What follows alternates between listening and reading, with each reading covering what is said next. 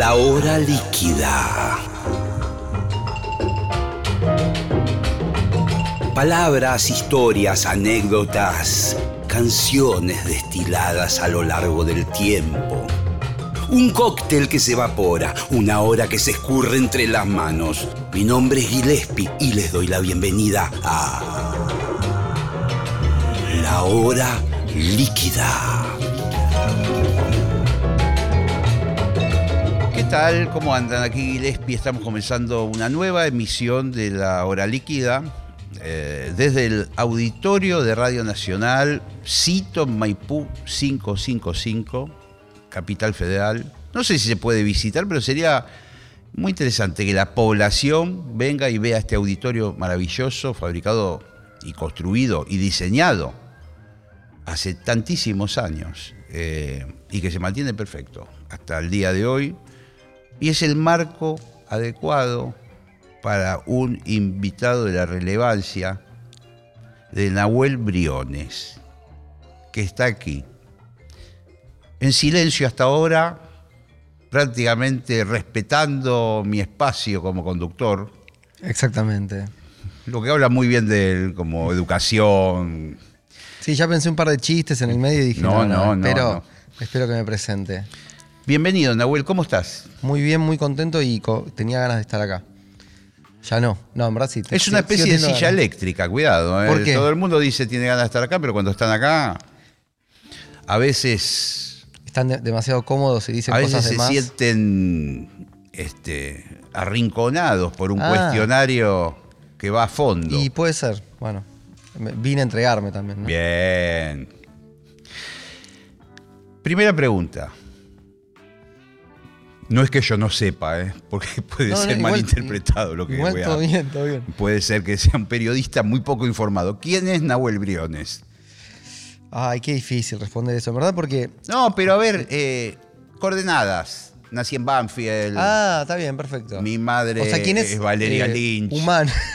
Bueno, ¿Quién es el, humano? sí. Sí. Bueno, eh, nació. Briones nació. Nací, nací. Está bien, está bien. Nací, está bien.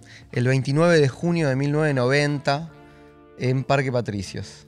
Polémico hasta ahora. ¿Por qué? No sé. Los 90. Los 90, bueno, sí, sí. Parque Eh, Patricios. Parque Patricios. Junio. Frío.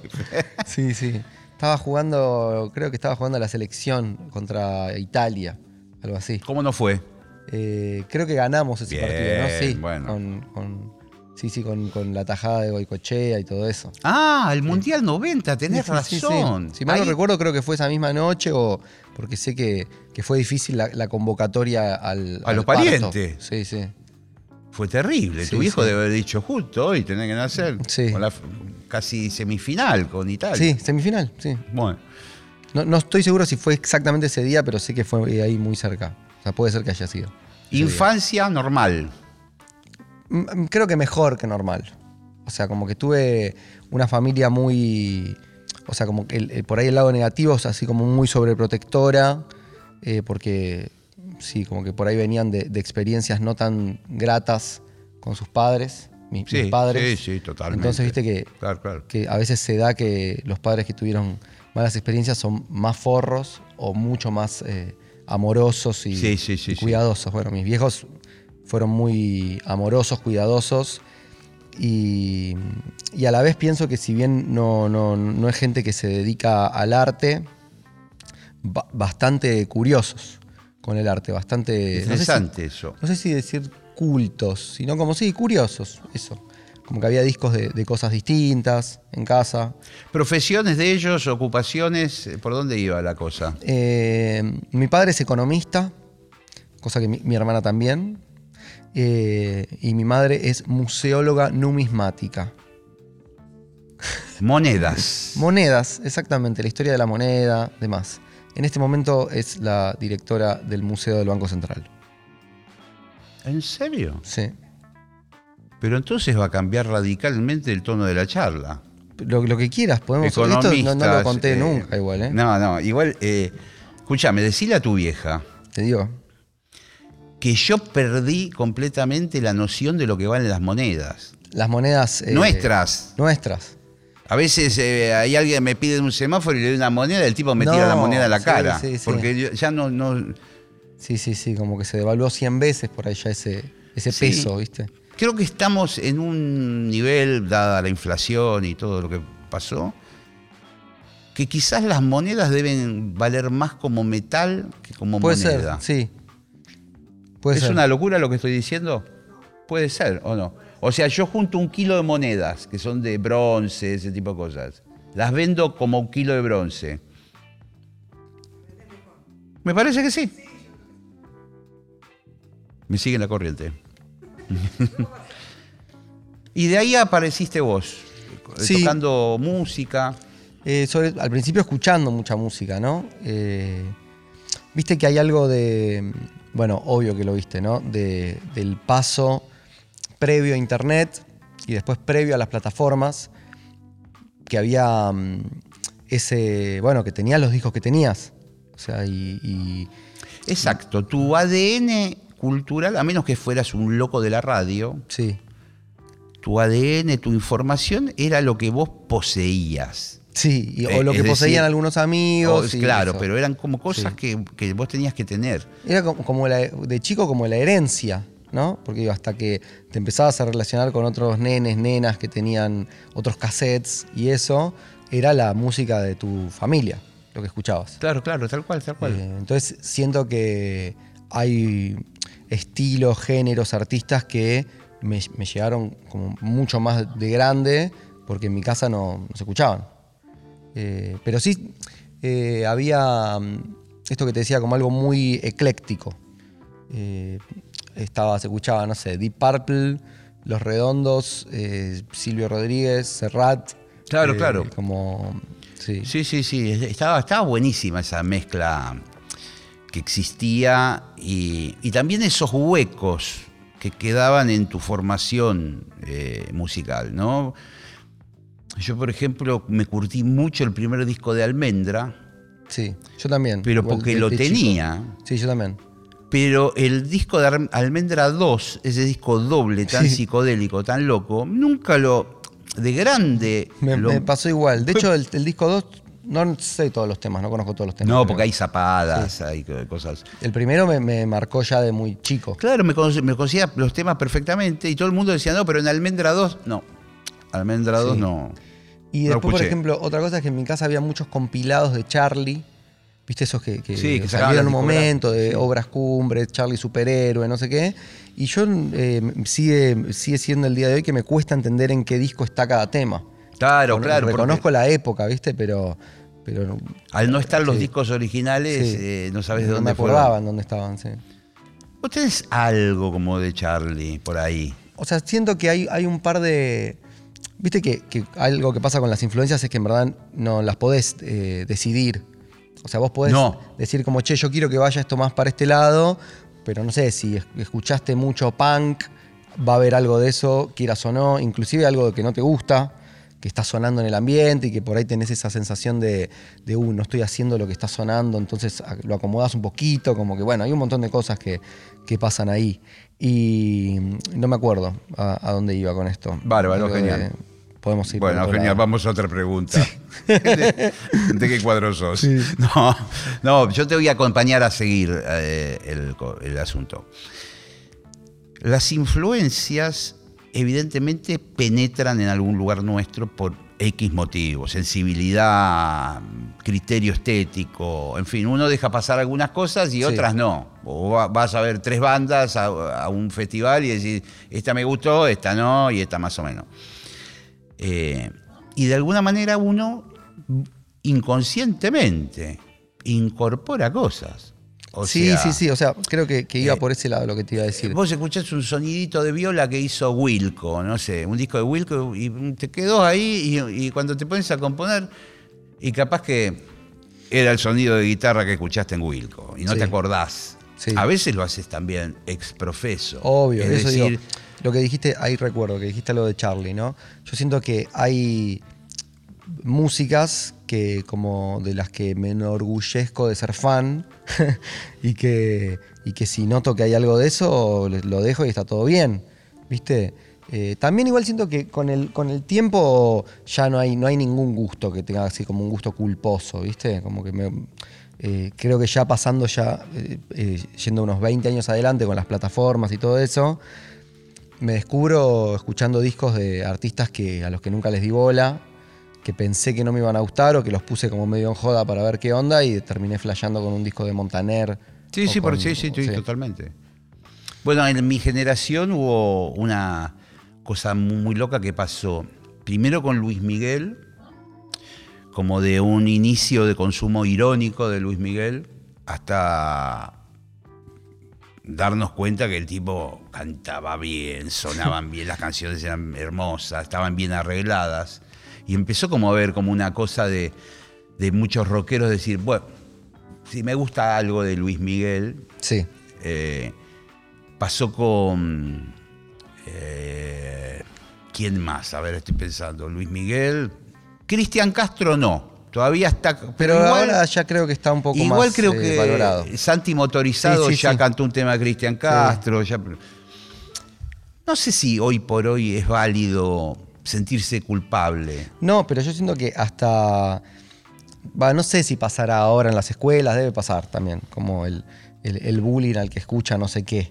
Pero mm, a mí me pasaba en el secundario que me encantaba Miranda y no, como, no es que no lo podía decir.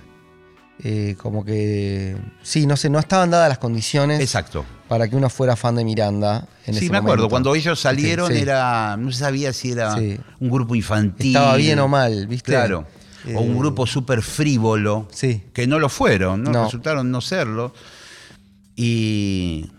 Y bueno, después de tantos años, yo creo que Miranda, los Deca, Los decadentes, los supuesto, decadentes sí. también eran polémicos. Sí, sí, pero justo son dos, dos ejemplos de. Eh, justo Jorge Serrano y Ale Sergi para mí son. Debe ser de los. Deben estar entre los 10, 15. me- Para mí, mejores compositores de canciones de Argentina. O por lo menos de los, de los conocidos, ¿no? Porque siempre que digo eso pienso en todos los que no escuché.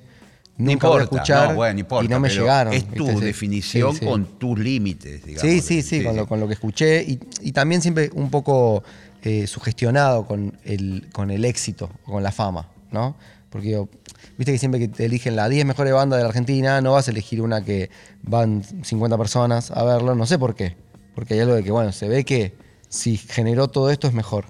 Sí, sí. Sí, como que hay algo así, viste, que la- no sé, no, Sí. no vas a ir en la Rolling Stone, los 10 mejores bandas, una que, que- que llena un, un pubcito. Sí, sí, es verdad. Pero bueno, que- creo que quizás también es por una cuestión de, de cuántica, de, digo, cuántica no como la física cuántica, sino Sí, de, sí, de no sé, de gente- cantidad, de de sí, más votos eh, va a tener los redondos. De cuánta gente, de cuánta gente influyó o emocionó. Eso. En un momento dijiste algo de, de eso de como que la música que te llega o que te influye, como de las influencias, ¿no? Claro, porque a veces uno va a un concierto y conscientemente, a mí me ha pasado, decís, "Mi- mira qué bien donde, por ejemplo, se ubicó el tecladista de una forma completamente loca, al costado del escenario, qué sé yo. Eso lo voy, a- lo voy a hacer Ah, yo. obvio. Conscientemente. Sí, y sí, después vas a otro concierto de otras características y decís, mira el saxofonista que entró caminando desde atrás de la oscuridad y hizo el solo de saxo. Eso lo voy a usar yo. Y empezás a armar donde hay algunas ideitas que están tomadas de por otros. supuesto, sí. Pero que en definitiva se genera algo nuevo. Eso es lo loco. Que cuando entra tu saxofonista es distinto al que Se tro- le se viste al- tropieza. sí, claro, se tropieza, entra con una gorra de, de independiente. Sí.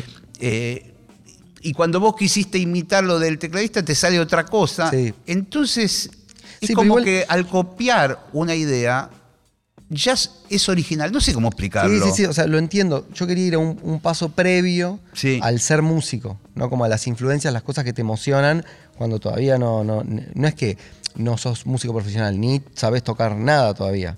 Que eso a mí me parece más flashero, que es, eh, yo pienso esos discos que antes de empezar a estudiar guitarra o a tocar la guitarra, ya era como que ponían play, era como una especie de rayo que me atravesaba no sé, espero, espero que en algún momento la ciencia logre explicar por qué hay algunas músicas que a uno lo vuelven loco para siempre y a otros no, le son intrascendentes. Eso Digo sí, esto de- es algo adentro Sí. de una química. Claro, pero digo, como que, sensibilidad que no en sé. algún momento va a haber una explicación. Creo que todavía eh, no. Pero digo, va a haber una explicación como química. Sí. Esto sucede porque tal cosa, porque, digo, viste que vos te acostumbras a comer algo y después probás otra cosa y te das cuenta de que es más rico, pero lo que comías antes te gustaba más. Y no podés decidirlo del todo. Yo no sé cuánto Sí. decidimos de lo que nos Yo gusta. creo que hay algo también del sistema nervioso, de cosas así, que hacen que determinados estímulos te sirvan y otros no. Sí, sí. Eh, por ejemplo, yo desde, bueno, va a ser muy obvio lo que digo, pero desde que escuché por primera vez Bossa Nova, siempre dije, yo a mí la Bossa Nova la puedo escuchar todo el día, porque tenía esa placidez, esa especie de decadencia cool, no sé, de, de- de- porque es como la bossa nova es como medio de la intelectualidad de Brasil, no es tanto del pueblo, ¿viste? Sí. Pero hay algo ahí de los conflictos existenciales, siempre hablan de la tristeza, de esto, del otro, de y con esas guitarritas que apenas escuchás y esas percusiones mínimas y, el- y siempre cantan a media voz. Oh, que vos decís, dale, loco, pasalo a nafta. Sí, lo que pasa es que igual tienen unas letras increíbles. Viste, claro. Pero a O mí sea- siempre me, me- dije, yo bossa nova podría escuchar todo el día. Ahora me pones otro tipo de música. Ejemplo, salsa. Sí. Y yo al segundo tema te tiro la licuadora en la cara. Pero, pero pará, De- y si lo estás viendo en vivo también, No, en vivo me, me gusta, pero digo, esta, puede- esta gente no puede estar todo el día así. Arriba, oh, ah, azúcar, ah, uh, ah, ah, pero, y pero- son como Mick Jagger. ¿no? Claro. Están Eh, siempre y los, los- sí. los trompetistas están Sí. Me, encanta, un igual, poco. me encanta ese sonido. O sea, ¿viste? Me ha pasado de. Bueno, de- pero viste, de- hay gente, eh, a vos te pasa lo contrario. Es O decir, sea, vos- me, me- gusta la bossa nova, me gusta la salsa, ninguna de las dos cosas me tipo Claro. puedo escucharlas toda la vida. Eh, hay algo de la de los vientos, esto que decís de los vientos, de la salsa, de Siempre la música así, exigidos. que eso a mí me, me fascina, me encanta. Y de hecho, las poquísimas veces que fui a la cancha, eh, veo eso, viste, de, como el- la, or- la orquestita de cámara que se forma entre el, el bombo, sí, la sí, trompeta sí. y eso, que le dan re duro, viste, tocan súper agudo. Y Es- después me pasó de, no sé, como de contratar eh, trompetistas grosos y decir, che, esto suena flaquito. Yo quería que, son- que sonara como, como tiene, la cancha, tiene una ¿viste? explicación eso. ¿eh? A ver, como trompetista necesito saberla. Eh, bueno, primero que el equipamiento que usan los chicos de la cancha, que es muy rudimentario, mucha trompeta china, mucha boquilla que viene de regalo con la trompeta, de verdad, resultan ser como una especie de Ford Falcon. ¿Viste? Los chabones Sí. aprenden a tocar así, Claro. entonces tienen que soplar Ah. como locos. un- Sí. Tienen un sonido así porque soplan. Ahora, cuando vos te empezás a profesionalizar y vas al negocio de música, te dicen, no, pero con esta boquillita soplas menos. Y con esta Ah, boquillita no sé qué. Y con Sí. esta trompeta que es más delgada, que tiene el metal de tal cosa. Sí, sí, sí, es como esas guitarras. y termina tocando con un altas. chiquitito así. Sí, sí, sí. O sea. Sí, sí. Eh, porque empezás a buscar, viste, como qué sé yo, como los deportistas, la zapatilla que pesa menos, el- la remera que no se transpira, bueno. Pero a mí me- también me encantan los trompetistas No, no, me- de pueblo, ¿viste? Sí, y también de la música de la, de la rumba, del ron, de- de- del, del son. sí me confundo el ron con el son porque están ahí juntos. Están juntos, sí, van, Eh, en, sí, en Cuba. Bueno, ahí también pasa lo mismo que te digo yo. Sí, Cuando vos ves a los chabones que tocan allá en La Habana sí. y decís, préstame la trompeta. Pero esta trompeta la, la vendió un tipo de Verazategui porque no servía más en Mercado Libre. Y la compró el cubano y toca como la... En mercado cerrado, la compré en mercado cerrado. Porque ellos durante muchos años no tenían la posibilidad de tocar con buenos instrumentos. Entonces tuvieron que generar una actitud que son como titanes tocando. Le, Sí. le das una trompeta buena y el chabón pero la, la- la rompe. Claro. O sea, eh, porque ya tocan excelente con lo que tienen. Sí. Está bueno eso, sí, yo eh, también... eh, Por eso entiendo que te guste, tiene mucho que ver todo lo que estás diciendo. eh, de, de qué cosa? de, de- de que los trompetistas de la cancha, Ah, pero también sí, los sí. del son Sí, cubano. Sí, sí, como ese, ese sonido así, súper picante, ¿viste? Sí, sí. Que está buenísimo. Eh, o por ejemplo, no sé, la, la Big Band de, de Rubén Blades, las bandas de Rubén Blades, esos sonidos que, no sé, que me, que me encantan. También hay algo de, viste que estabas hablando antes de la música de Brasil, yo soy muy, sí, no sé, eh, fan siento que me queda corto, como apasionado de, de algunos cantautores o compositores uruguayos, ¿no? De, que creo que son muchos y ¿Podés mencionar alguno? voy a mencionar unos Tres. cuantos. Bueno, a ver. Eh, Leo Maslía.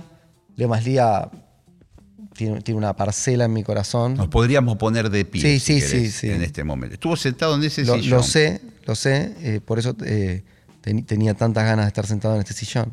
Eh, después Jaime Ross, Fernando Cabrera, Wow. Ernesto Darnoyans. No lo conozco.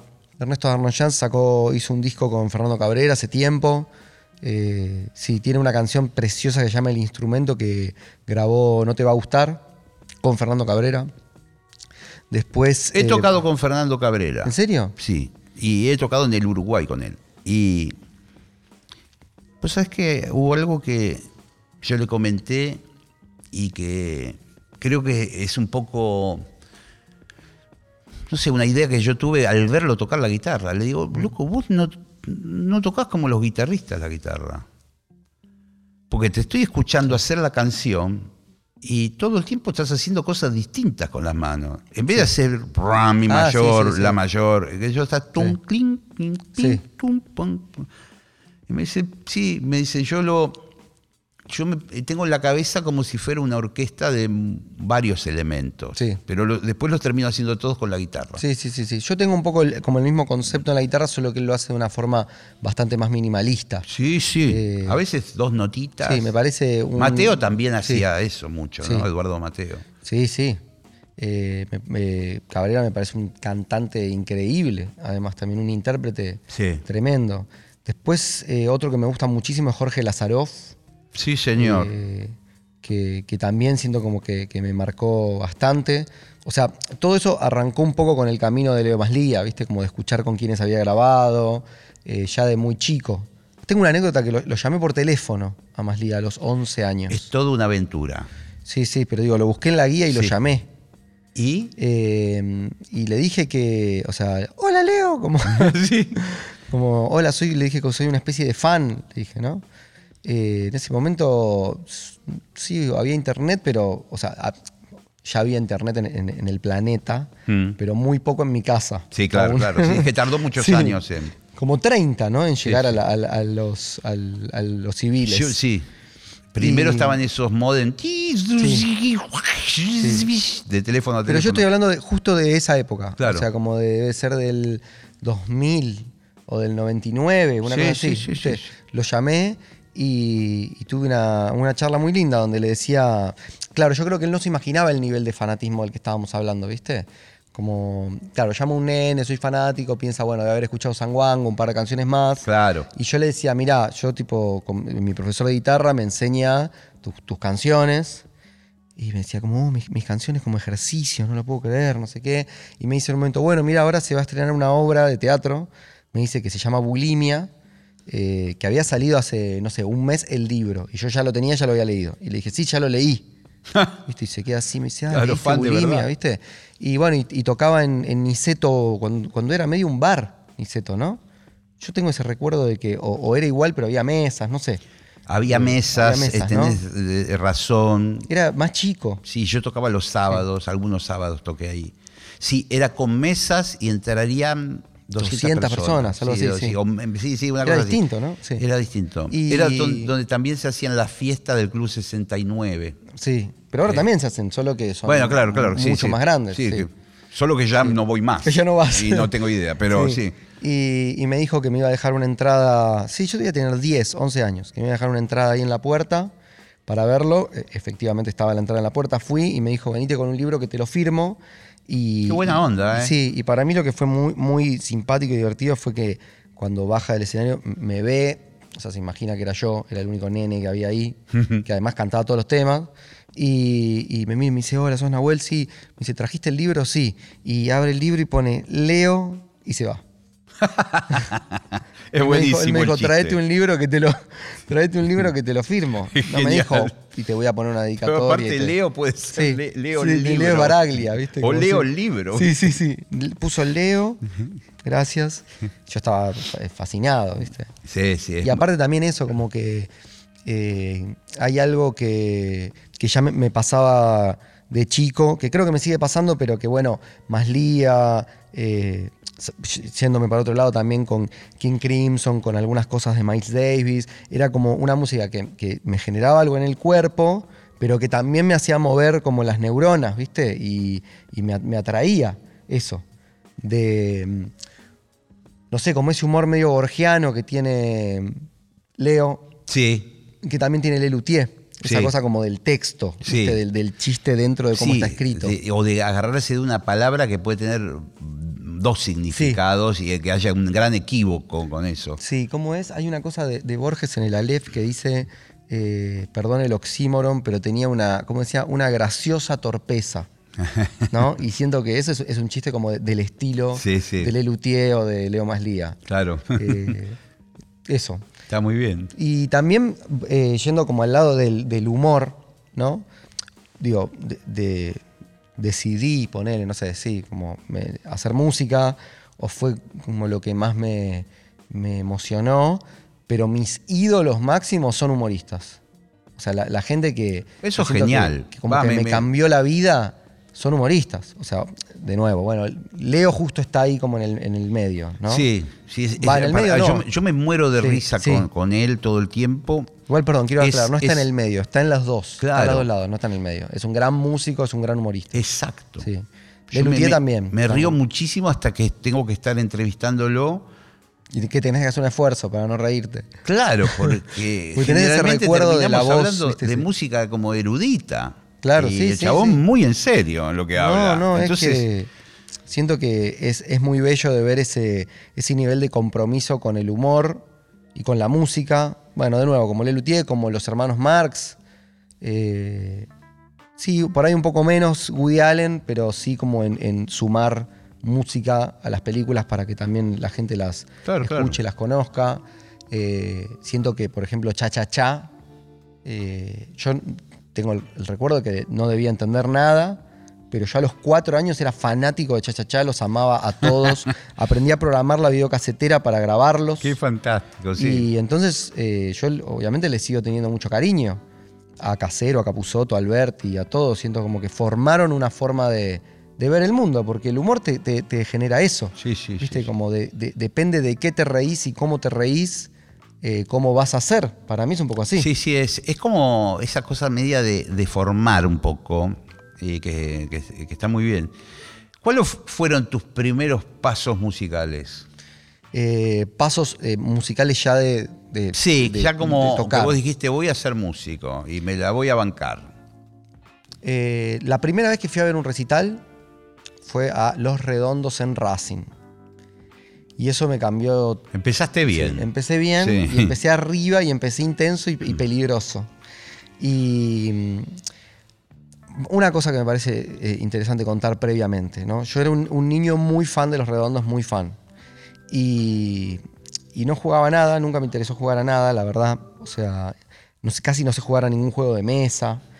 Mi juego, o sea, lo que yo hacía de chico era, tenía una, una cancha de huracán hecha de palitos de helado, muy bien hecha, Qué bien. que me había regalado. No, no, no la había hecho. Ah, yo. ok. No, Ah, no, no, no, no, Eso hubiese sido un juego, ¿no? Que me había regalado mi tío, que tenía cierto interés de que yo fuera Sí, eh, fanático de Huracán y, que me gustara el fútbol. Y, y no, no lo logró, pero igual me generó un poco de amor por, por Huracán. Como que, o sea, mi, mi relación con Huracán es que si gana y me entero, me pongo contento. Perfecto. Eso. Pero si pierde. Si pierde y no me o- entero, no me, no me pongo triste. Ah, ok, si perfecto. Digo, uh, perdió, listo. Bueno, y yo tenía muñecos, no sé, Batman, lo que sea. Batman, por ahí una Barbie de mi hermana, lo que, lo que tuviera. Y tenía unos instrumentos musicales que habían salido en la revista Genios, que eran un tecladito, un saxo, no sé qué. Entonces ¿En serio? yo. Sí. ¿Y qué eran de cartón? No, eran de plástico, bastante bien hechos. Mira qué bueno. eh, que no, no, no sonaban, ¿no? Eran tipo instrumentitos. Claro. O sea, como muy chiquititos. Yo lo que hacía era, eh, ponía la, la cancha, como yo no sabía que, que el escenario no estaba en el campo, yo pensé que los músicos tocaban en el campo, ¿entendés? Como corriendo, no sé, como Por que tenían ejemplo, mucho espacio. el tete de la renga Sí. corriendo de un arco al otro Sí. con el bajo. Sí, sí, yo 100 pensé que, que yo lo veía como algo mucho más eh, eh, ordenado, ¿viste? Como Claro. que estábamos en, como en los partidos de fútbol. sí, claro, claro. Entonces lo que hacía era poner los muñequitos en la cancha, eh, eh, con cinta scotch les pegaba el, el instrumento y armaba los redondos y ponía un disco de los redondos y ese era mi juego. Y, veía el recital. Entonces de ahí pasar a ver un recital de los redondos era como, bueno, no, no, como pasar una tridimensionalidad y una sensación de realidad noventosa. Sí, sí, te voló la cabeza. No, fue una locura. Entonces ahí fue como que si ya antes me, me ya Mariana Walsh me había vuelto loco, por supuesto, como, como Mm. le sigue pasando a muchos niños, lo cual me parece muy emocionante, porque es algo como de, de, de- de súper calidad y muy flashero, psicodélico, sin subestimar a los niños para nada. Eh, algo que me fascina de Mariana Walsh es que sus canciones para chicos y sus canciones para grandes son muy parecidas. Sí, Como que sí, están a sí. ese nivel de locura y, Y de tienen un flash. nivel de musicalidad, de melodías, ¿viste? de producción, de, Sí, de sí. distintos géneros. Sí, está, Eh, es buenísimo. Ella, bueno, es, es espectacular. Bueno, es. eh, sí, no sé, es, es- Sí, sí. es una, para mí como una, una prócer eh, cultural argentina, sin duda. Sí, sí, sí. Eh, bueno, pero digo, de- después del fanatismo de Mariana Walsh y otras cosas, como que vinieron los redondos, ¿viste? Y, y claro, verlos en vivo siento como que a mí me hizo decir como yo no, no, no voy a hacer nada más en mi vida que no sea esto. Y, y- y así fue, la verdad, porque ya en un momento como por ahí más de grande, en donde ya se veía como que no, no estaba generando plata con eso, estoy hablando ya a los veintipico, como que ahí recién surgió la charla familiar de, che, bueno, ¿qué hacemos? Claro. Como que esto no está funcionando. Y mi respuesta era como, bueno, funcionará. Como no, no sé cómo.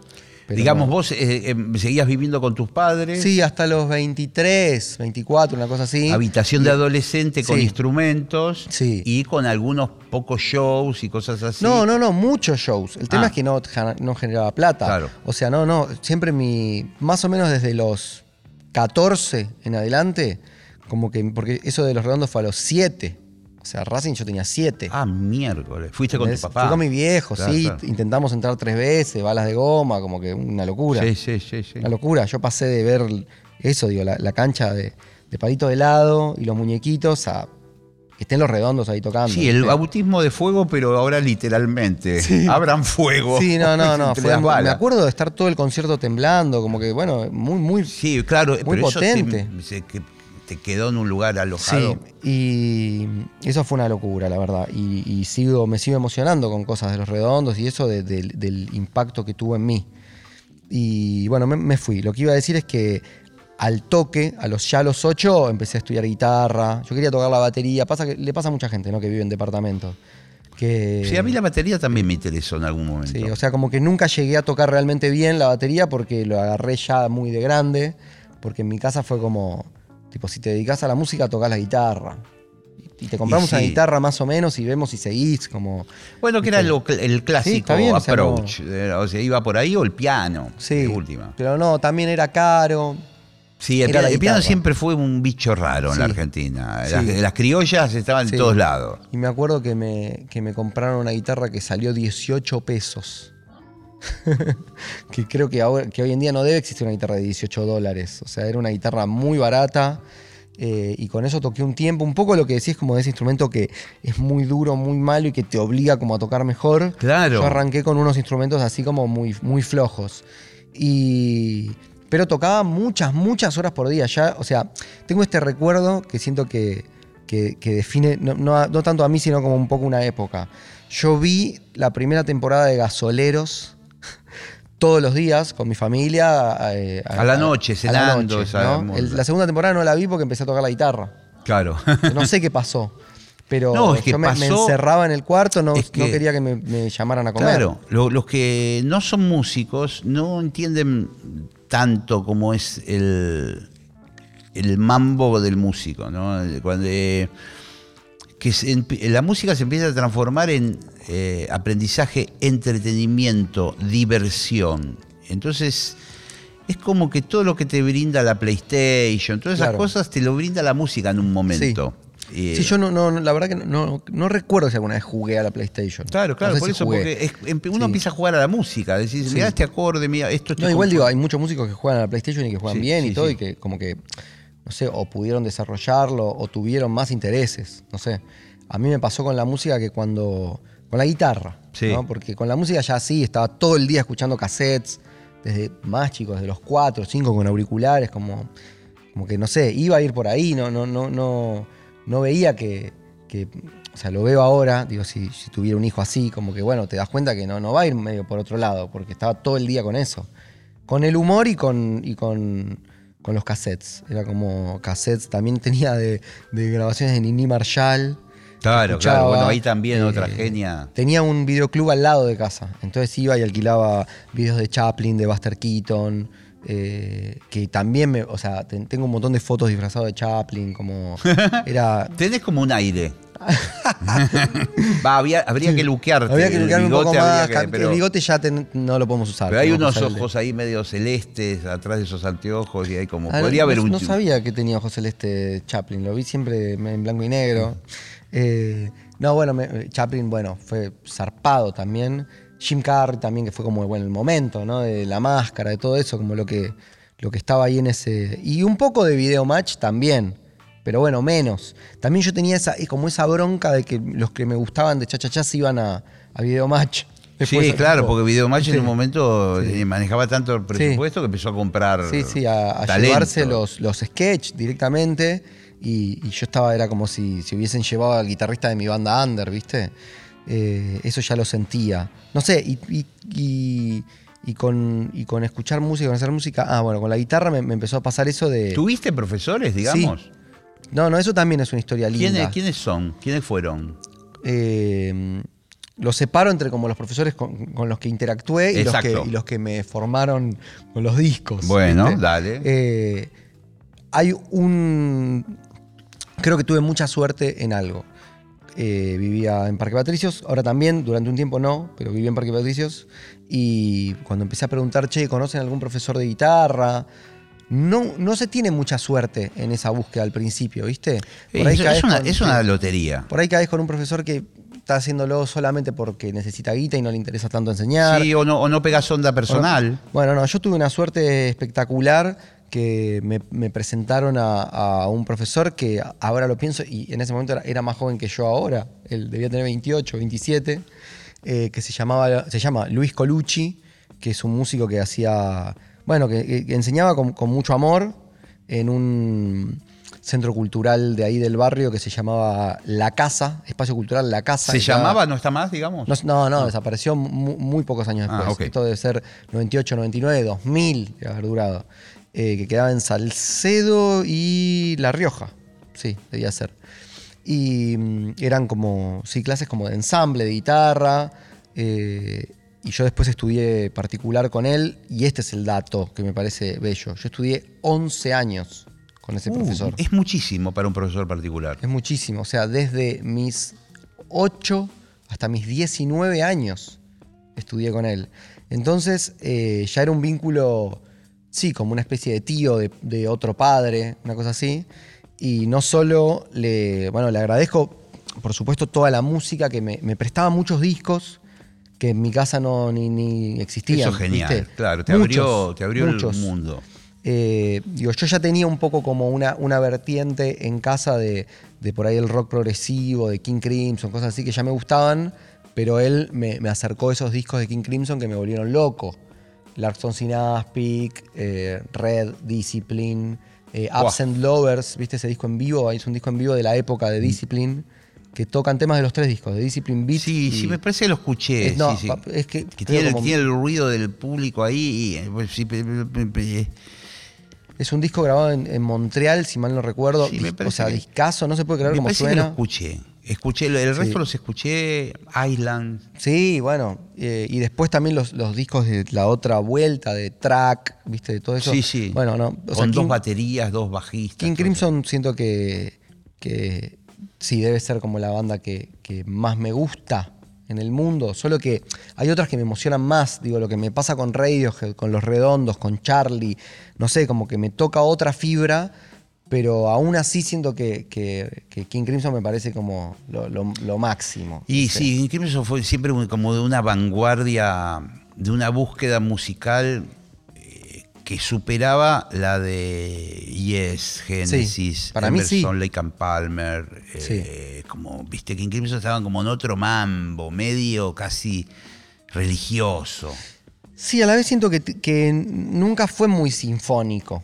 ¿Viste? No, Como que claro. Genesis y es tenía ese color más sinfónico y ellos tenían esa cosa un poco más punky en los primeros discos. Sí, o sea, no, sí, sí. no punky, pero sí como más noisy. ¿viste? Como, Sí, sí, sí, porque aparte Fripp en la guitarra es como un gurú de la viola, inventó como- pedales, efectos. sí. Y, For- formas de tocar, sí.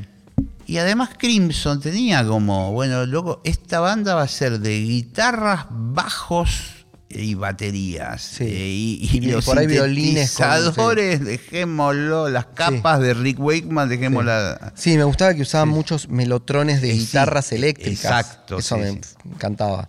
Pero bueno, eh, yo no me acuerdo cómo empezó, que le dije que me gustaba King Crimson o que había escuchado algo o algo así, y él me empezó a pasar todos los discos eh, y, y otras bandas, y ahí siento que entré como en un mundo que yo creo que debe ser desde mis no sé, 12, 13 años hasta por ahí los 15, 16, en donde solo escuché rock progresivo, todo, ¿viste? Como todo lo que había.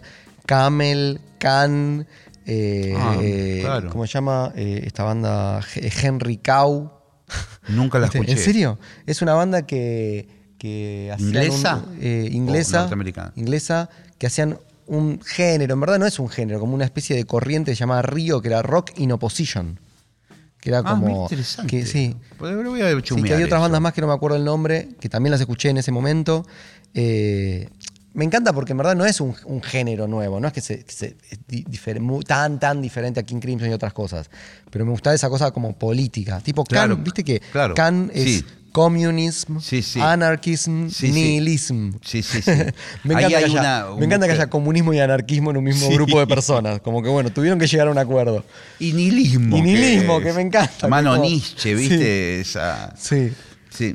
Y bueno, digo, como que todo eso, siento que seguramente haya discos que no escuché, pero creo que son muy pocos para los, los que salieron en esa época. Vandergraaf Generator. Oh, qué banda. Vandergraaf Generator siento que, que sí fue como, como una banda que me, que, me, que me cambió la vida. Peter Hamill fue un artista que me, Bueno, claro, marcó. claro. Después no tanto Genesis, pero sí Peter Gabriel. Eh, que algo que me, que me gusta que me pasa con Gabriel es que hace mucha música que estoy seguro que no me gustaría si lo hiciera otra persona. O sea, canciones que estoy seguro que si fueran de Phil Collins no me gustarían. Y que si claro, lo que pasa es que Gabriel, como Gabriel su- tiene un tratamiento Como una curaduría, no sé. sofisticado Sí. de las canciones. Sí. Pero yo le volvés hecho- loco como músico escuchando las cositas que hay. Sí, sí, sí. Esos instrumentos étnicos, Tony Levin. Tony Levin. eh, Viste, vos decís, wow. Sí. Qué marote que tienen estos muchachos. Sí, sí, sí, sí. Y siento que, que- viste que, el mundo plataformas actual, te- si bien te da la, la posibilidad como de ramificarte y de escuchar muchas cosas, siento que en eso es más, para mí, como más, en eso lo veo mejor que lo que nos, nos pasaba con los di- discos, de que "Uh, no tengo plata para comprarlo, entonces no lo puedo escuchar. Siento que se parece más a la piratería, ¿no? Sí, tal cual. Y que la piratería, estoy seguro que tanto a vos como a mí, como a la mayoría de los músicos, nos marcó mucho más. Escuchame, tenía miles de comprados. cassettes grabados Sí. truchos yo, de Pero discos. lo que pasa que es. Me, me sigue pasando, por ejemplo, con lo de ir a conciertos eh, y, y no poder ir porque no tengo plata, ¿no? Y pensar en el que no puede venir a verme porque no tiene plata, me parece ridículo. Completamente ridículo. Sí. O sea, como. Va, va a venir otra gente que va a poder pagar la entrada. Bueno, siempre lo, lo pongo como el que no. El que re- Está perfecto. realmente el no, que no tiene, tiene, plata, dinero que pueda entrar como igual. escribime y, y entrás. Y la verdad es que nunca me pasó que me escribiera un montón de gente que sí, bueno, estos están haciendo los vivos. No, no, che, no. no tengo plata y quiero ir. Y a mí también me pasa que digo, como, yo de verdad me voy a quedar afuera de este evento artístico porque no tengo esos billetes. Es una estupidez, la verdad. Sí. Porque es mucho más profundo lo que pasa. Yo me acuerdo, Parque Rivadavia para mí era, era- de- creo que debe ser el sentimiento más parecido entre una iglesia para Sí. alguien que, que está como He emocionado con tenido eso. mi época también de esos pasillitos y esas. Y, y- y- y de tener la sensación que no me voy a poder ir más de acá. Ay, tremendo, tremendo. Y aparte yo en ese momento de- dependía de la plata de mis padres. Entonces Claro. era como que había que elegir uno o dos cassettes, uno o dos CDs copiados. No podía comprarme 150. Creo que seguramente si lo hiciera con, con plata mía ahora me, me quedaría seco. Porque, porque me acuerdo de eso que era ir a ver, sobre todo ir a ver bandas a obras. Esto también, fines de los 90, ¿no? 98, 99. Que iba a veces con mi viejo, a veces con mi tío, a veces con mi viejo, mi hermana y mi vieja. Bueno, eh, íbamos a ver a Los Piojos, a ver Suita, bueno, las bandas como de, de ese momento. Que, que la verdad que digo, más allá de que por ahí para la gente que había consumido la música de los 80, de los 70 les parecía como peor, eran muy buenas. Eran bandas muy buenas. O sea, Versuit en Viéndolos todos en perspectiva eran todos muy buenos. Y lo, y lo que decís es cierto. Sí. De, de que los Sí, sesen- setentoides, en aquel momento cuando salió Sumo. Virus, todo decía, decía, esto es todo ruido, no es un soda estéreo, música frívola. Sí. Y para la gente que escuchaba eso, Claro. babasónicos y todo eso, le parecía eh, como. Es toda una cuestión generacional en el fondo, ¿no? Y yo creo que, bueno, lo que, lo que yo vi, esos shows muy, muy, shows muy buenos de, de los piojos en obras, muy buenos, larguísimos, porque yo también crecí con una idea de que el show de rock es re largo. Iba a ver a Divididos y duraba tres horas y media, iba a ver a los Sí. piojos y duraban cuatro horas, iba a ver a Versuit y tocaban 40 temas, los, los, los Cadillacs en obras tocando sí treinta y pico de canciones. Sí. Para mí fue una costumbre que se sigue manteniendo, claro En está. el rock, En el rock, Sí. sí. Pero un poco exagerada también. un poco exagerada, sí. Pero Llega bueno, un momento que, que bueno, Sí, ya, sí, no que tenés, irse, ya no hay que tenés las condiciones ideales para presenciar el concierto. Sí, o sea, a las dos horas y media estás como en una mezcla de me estoy meando, Sí, sí, sí. justo están tocando la canción, me duelen los, los pies. eh, Sí, yo era chico, ¿viste? entonces iba, iba a Platea. De hecho, nunca fui a otro lugar a, a obras. Eh, siempre fui a Platea. A la ¿viste? platea ahí enfrente de- del escenario, Entonces, pero allá atrás. Y yo muy fan. Entonces yo podía estar mil Claro, horas. vos ahí. podías a mil horas, estás sentadito, abajo estaban todos Tipo, por ahí mi viejo se iba al baño 15 veces, pero yo Claro, estaba ahí. de- te comprabas loco. un pancho, una gaseosa. No sé qué comprar, qué me Sí, compraba, había algo, que había sí. algo. Sí, sí, Sí, sí. Y, y la verdad que me sigue pasando con, la- con los artistas que me conmueven grosso. Yo no quiero que termine el concierto. Y, y bueno, no sé, eso, como eh, esos, esos shows que a la semana los, los quería ir a comprar a Parque Rivadavia, quería.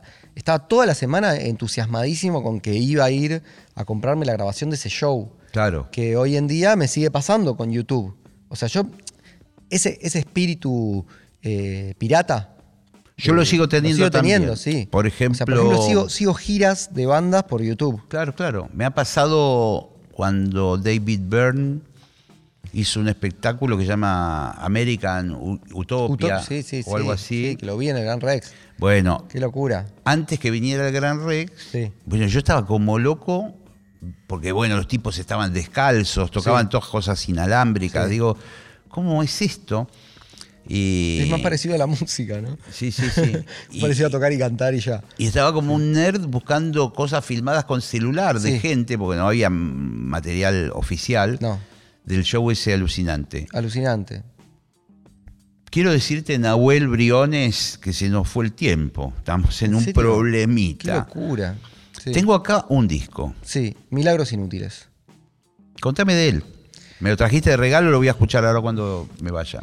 Eh, es un disco que a mí me tiene muy feliz.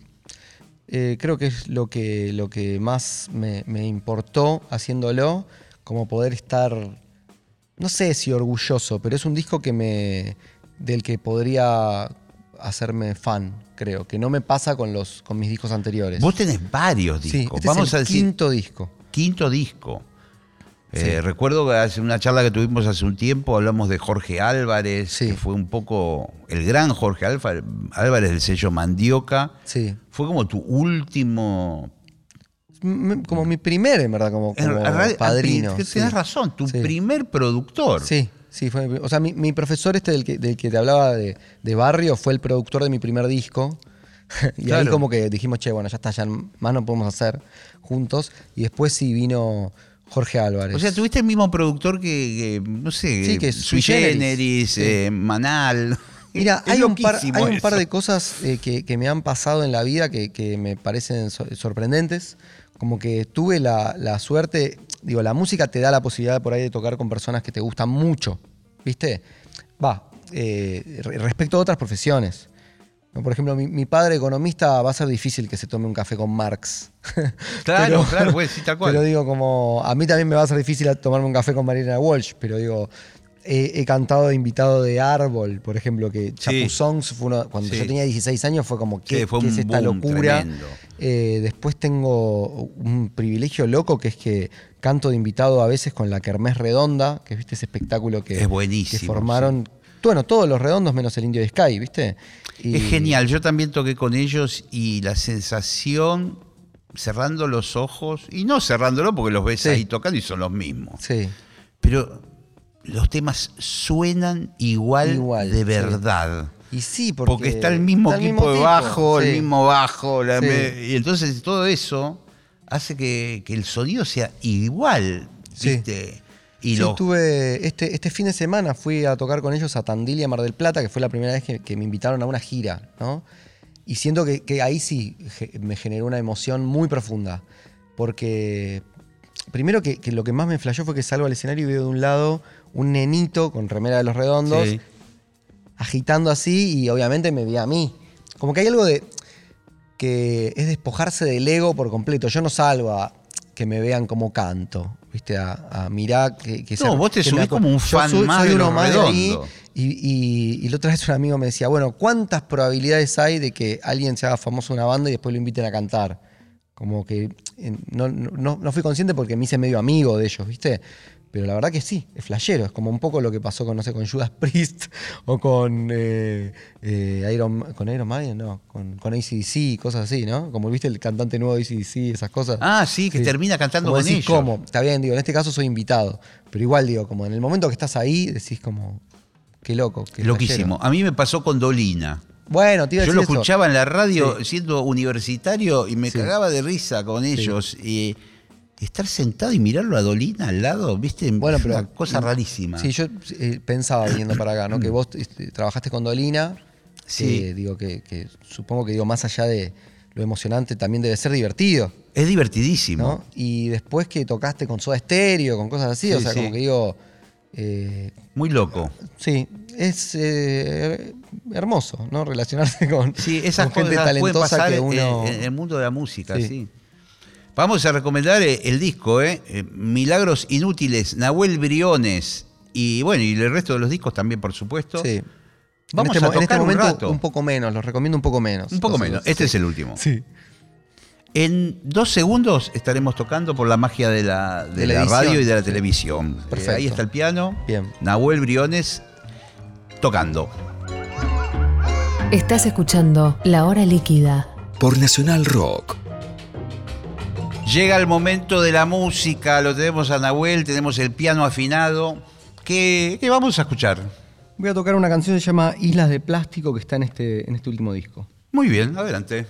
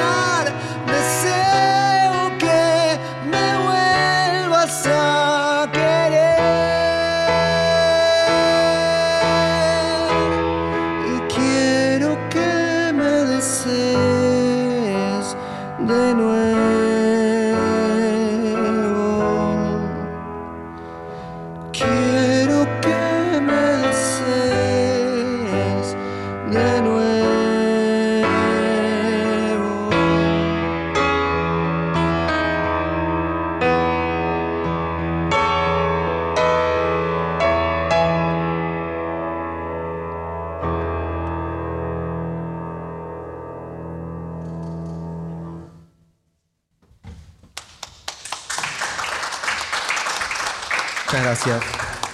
Muy linda canción, debo decir. Bueno, muchas gracias. Traje la trompeta, así que eh, hacemos una más. Tenemos apenas unos minutos, pero Dale, dale. una zapada, Eh, algo. Dale, dale. Hacemos una canción que se llama Juguetitos o por lo menos una parte. Vamos haciendo Dale, algo. vamos.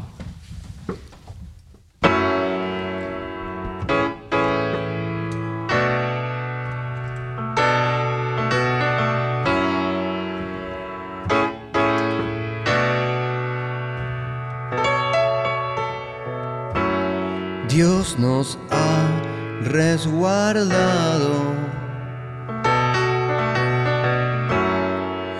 Estábamos marcados desde antes de nacer, predestinados a no vivir juntos, a no vivir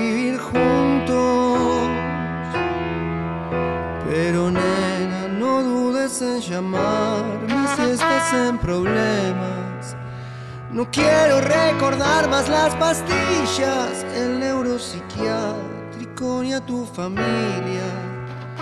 Quiero ser libre.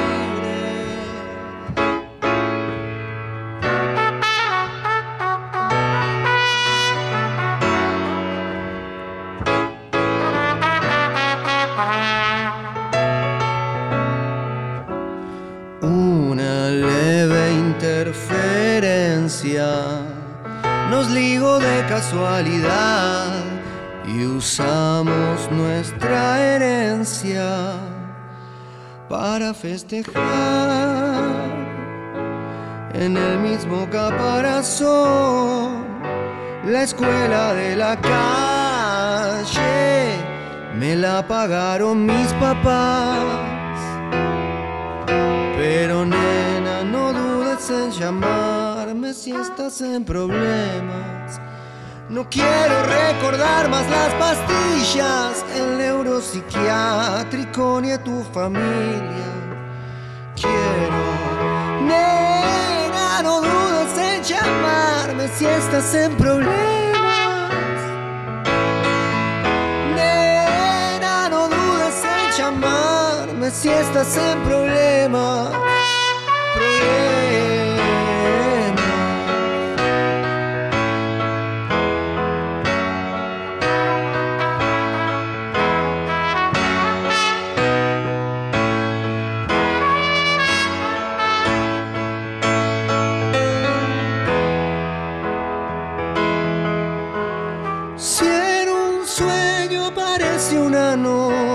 Suerte de collage de lo que fuimos, lo que no seremos y te hace sentir mal. Siempre recordar que hemos sido bendecidos.